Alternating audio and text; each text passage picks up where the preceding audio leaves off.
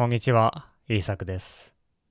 このポッドキャストでは、いろいろなトピックについて日本語で話します。では今日も日本語で考えていきましょう。今日のトピックは、スマホ脳。どのくらいスマホを使っていますか？です。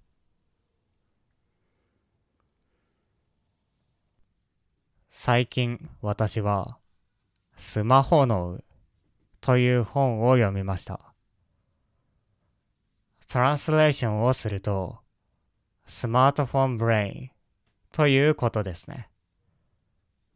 スマホはスマートフォン。脳はブレインです。これは私たちがどのくらいスマートフォンやインターネットを使うようになったのかについて書かれた本です。そしてスマートフォンを使うことによってどのように生活が変わってきたのかまたどうしていけばいいのかについても書かれています。イギリスのリサーチによると子供やティーンネイジャーがディスプレイを見ている時間は毎日6.5時間もあります。毎日6時間もスマートフォンやパソコンなどのディスプレイを見ています。おそらくこれは自由な時間のほとんどをディスプレイを見ることに使っているということでしょう。別のリサーチもあります。例えば、アメリカのティーンネイジャーは毎日9時間もインターネットを使っていると言います。1日9時間です。とても長いですね。日本の子供たちも彼らと同じようにとても長い時間インターネットを使っていると思います。今の子供たちはとても長い時間をインターネットに使っているんですね。とはいえ、彼らのことを悪く言うことはできないでしょう。もし私が今のティーンネイジャーだったら、私も同じようにたくさんインターネットを使っていたと思います。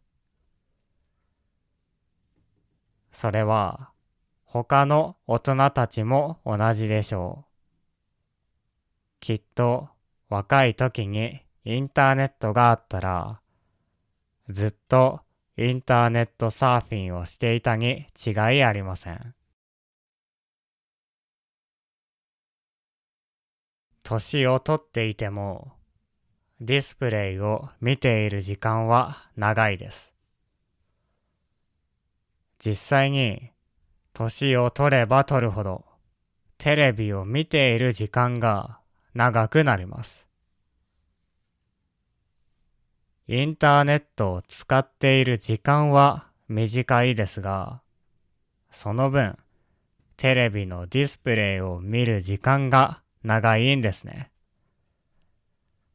つまり、どの年齢の人たちも、みんないつも何かを見ているということです。それがテレビのニュース番組でもコメディアンでも YouTuber でも Netflix でも結局私たちはディスプレイばかりを見ているんですね。これは多くの人たちが同じでしょう。私も ebook のディスプレイばかりを見ています。とはいえ、みんながずっとディスプレイを見て生活しているのだから大丈夫だ。ということはできません。座ってばかりいると健康ではなくなってしまいます。それにメンタルも悪くなってしまうでしょう。実際にインターネットのコンテンツに依存症のようになってしまう人もいます。依存症というのはアディクションのことです。それをしていないとイライラしてしまったり落ち着かなくなってしまうことですね。それがないとダメになってしまうんです。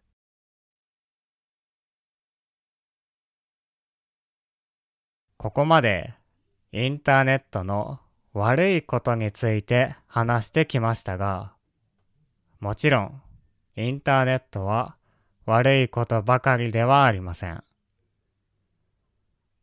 皆さんが知っているようにいいところもあります。例えば、私はこのポッドキャストをするためにコンピューターを使っています。これがあるから、いろいろな国の人に日本語を教えることができます。これはいいことですね。また、外国語を学ぶためにもとても役に立ちました。私はいくつかの外国語を勉強していますが、そのためにもスマートフォンをたくさん使いました。これ一つでいろいろな国の人の話を聞くことができるからです。会話をすることもできますね。このために使っている人も多いと思います。インターネットを使えば世界の人と友達になることもできます。これはとてもいいことです。このようにインターネットにはいいこともたくさんあります。しかし私たちはついインターネットを使いすぎてしまったり依存症、アディクションのようになってしまうこともあります。だから健康とメンタルのためにも頑張らなくてはいけません。インターネットをよく使うためには、体もよく動かさなくてはいけないんですね。そのためには、毎日歩くことでもいいですし、ジムでトレーニングするのもいいでしょう。料理をして体にいいものを食べるのも大切だと思います。体が健康になるとメンタルも良くなりますし自分のコントロールもできるようになります。インターネットを使っているとつい脳ばかりを使ってしまいます。頭だけで体を使いません。しかし、それではメンタルも悪くなってしまいますし、病気にもなってしまうかもしれません。だからこそ、インターネットのいいところを使うためにも、体をよく使わなければいけないと思います。スマートフォンやコンピューター、テレビを使うときには、ぜひ運動もしてみてください。そうすると気分よく過ごすことができるでしょう。病気になるリスクも少なくなります。健康になることができます。脳だけではなく体も使いましょう。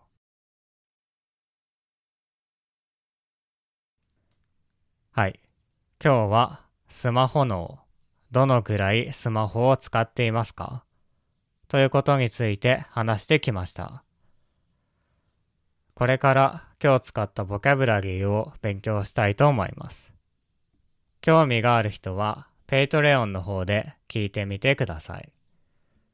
では、聞いてくれてありがとうございました。また次回のポッドキャストでお会いしましょう。